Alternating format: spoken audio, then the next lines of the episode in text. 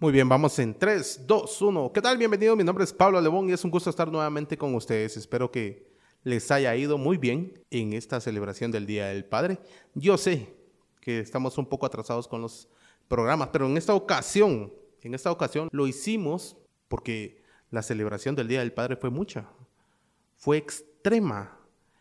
No paraban los regalos. Tanto Chepe como mi persona estamos cansados cansadísimos de esa celebración que nos dieron. Un momento en, blanco, porque eso es lo que todo el mundo espera. Así que año con año los uh, chistes, las bromas, la comedia, los memes son los mismos de la celebración del Día del Padre y la gran diferencia que existe entre el Día de la Madre y el Día del Padre. Había un comediante que pude observar, eh, un comediante estadounidense, Dave Chappelle, que en un fragmento de su stand-up monólogo, de su presentación, de su VIP, él decía que la celebración del Padre era el peor, la peor celebración que podía existir. ¿Por qué? Porque estaban catalogadas.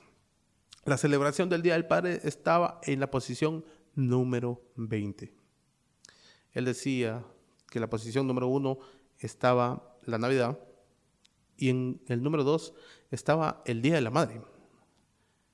O sea que Jesús va antes que tu mamá. La celebración del Día del Padre en el número 20. Él decía, ¿saben en qué número está Halloween? Sí, señores, Halloween está el número 6.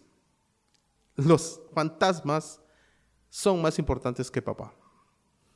Y era un, es un video que se hizo muy, muy, muy popular yo me maté de la risa viendo estos videos, viendo las bromas, así como este video existen muchísimos. ¿Por qué? Porque el Día del Padre siempre ha sido esto, una celebración que muchos aprovechan para marcar ese de que a papá le dan pochito de carreta, mientras mamá le dan pochito campero eh, y así, así nos vamos. Pero quería enfocarme un poco. Eh, vi también un video donde decía de que papá no estiraba la mano para recibir regalos, sino que él la estiraba para dar. Y eso es muy cierto. ¿Por qué? Porque lo hemos hablado con Chepe.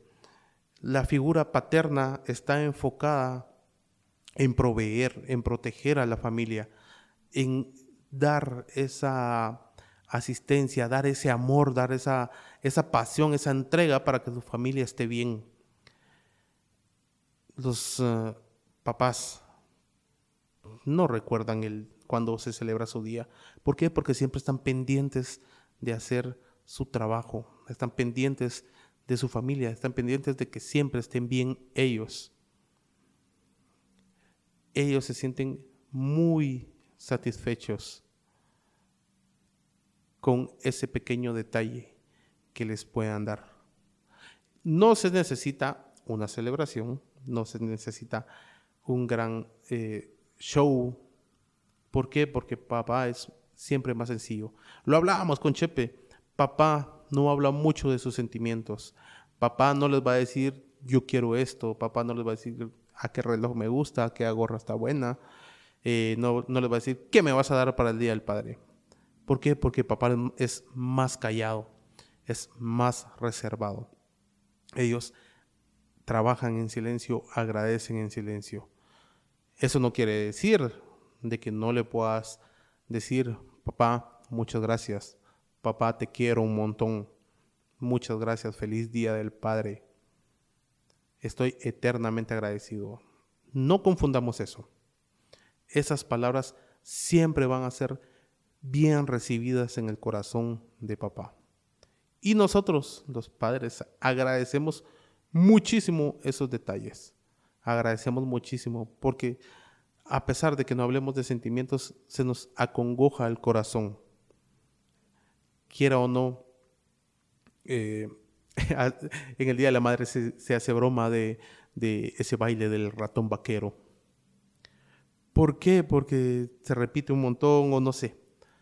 Pero créanme de que las celebraciones del Día del Padre, a pesar de que sí se marca o sí son diferentes, siempre llevan ese sentimiento que a todo papá le llega.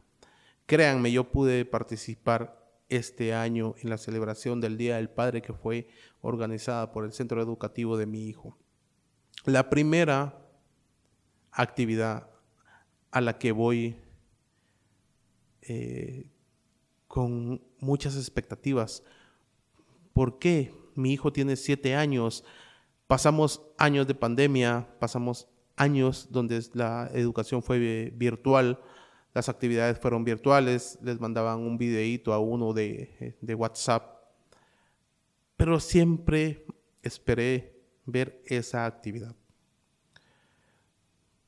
Me mataba de la risa que en el caso del Día de la Madre pidieron 10 quexalitos. Siempre se hizo el clásico regalito elaborado por las manos de los niños, pero eh, llamó muchísimo mi atención porque gracias a Dios las mamás pudieron degustar un delicioso tamalito y una excelente taza de café, más unos pastelitos. En el caso del Día del Padre, la refacción llegó a un juguito de naranja, unos risitos compartidos de una bolsa grande y un bolván que estaba llenísimo de amor.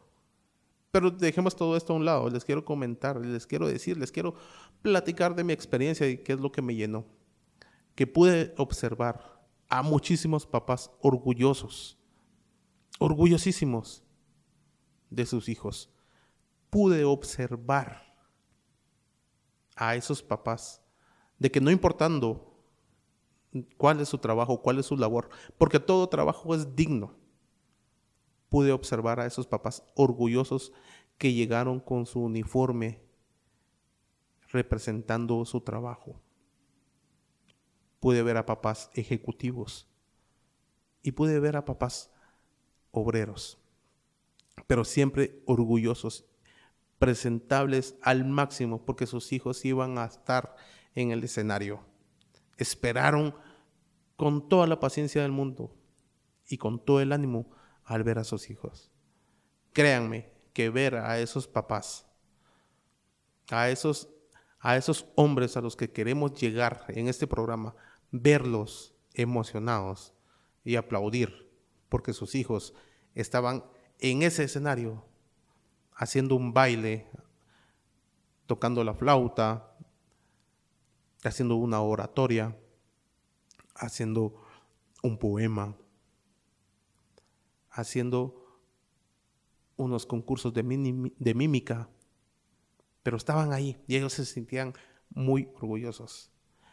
Esos padres que con todo el aire que sus pulmones les permitía, decían el nombre de su hijo y el grado al que estaba me gustó muchísimo ver esas caras, ver que los mismos padres comentaban de que esas actividades les gustaban a pesar de que no siempre podían llegar.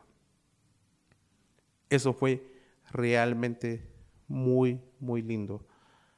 A pesar de que mi día del padre fue realmente complicado en lo personal, porque hubo un montón que hacer. Mi corazón se fue lleno por ese regalito que me dio mi hijo, por esa tarjetita, por ese dibujito que él eh, realizó pensando en mí. Mi corazón se quedó muy, muy lleno y satisfecho por verlo en el escenario y ver cómo hacía sus locuras de siempre. Pero ahora esas locuras iban dedicadas a papá. Eso fue realmente magnífico.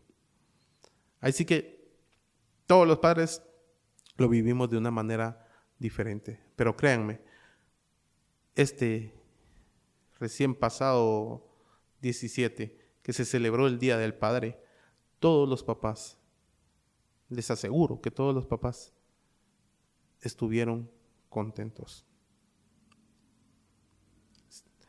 siempre existen situaciones que están fuera de, pero créanme que todos los papás estuvieron agradecidos de ser papás, agradecidos de ser ese ejemplo para los niños, ese ejemplo para sus hijos, ese ejemplo para seguir.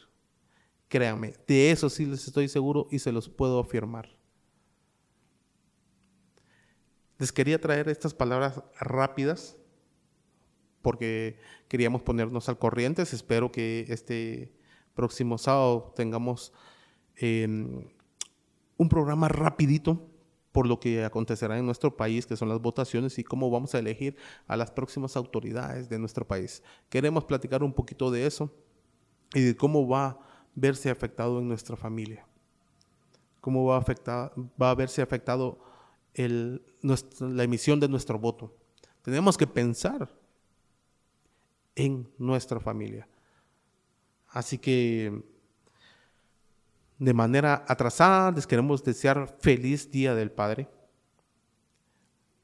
Estén orgullosos de ser papás. Estén orgullosos de esas personitas que siempre les van a llamar papá. Es un gusto haber estado con ustedes nuevamente. Mi nombre es Pablo Lebón y siempre les recuerdo que pueden pasar por nuestras redes sociales. Eh, qué padre tan madre, el podcast GT. Nos pueden localizar en YouTube, Instagram, eh, Facebook y también nos pueden localizar en nuestras redes sociales de Tamalito Entertainment en YouTube, Facebook, Instagram y TikTok. Ahí estamos también viendo qué contenido hacemos. Estamos eh, entretenidos. Fue un gusto haber estado con ustedes y nos vemos y escuchamos en el próximo episodio. Gracias.